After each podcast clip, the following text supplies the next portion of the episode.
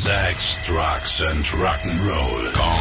Kong 97.1. Rock News. Teurer als Jimmy Pages erste Gitarre, teurer als eine Locke von Robert Plant und auch teurer als die seltenste Platte. Schlag zu beim ultimativen Schnäppchen. Nein, Spaß. Schlag zu beim ultimativen Sammlerstück für Led Zeppelin-Fans. Und zwar Led Zeppelin selbst. Wenn ihr wollt, könnt ihr euch nämlich 10% von der Band kaufen.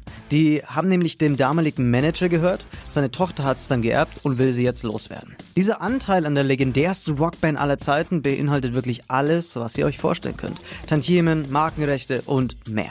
Was ihr dafür hinlegen müsst, ist aber noch nicht ganz klar. Aber bei 5 Millionen Dollar, die alleine durch Tantiemen zusammenkommen, schätze ich mal, es wird ordentlich teuer. Rock News. Sex, Drugs and Rock'n'Roll. Kong 97.1. Frankens Classic Rocksender.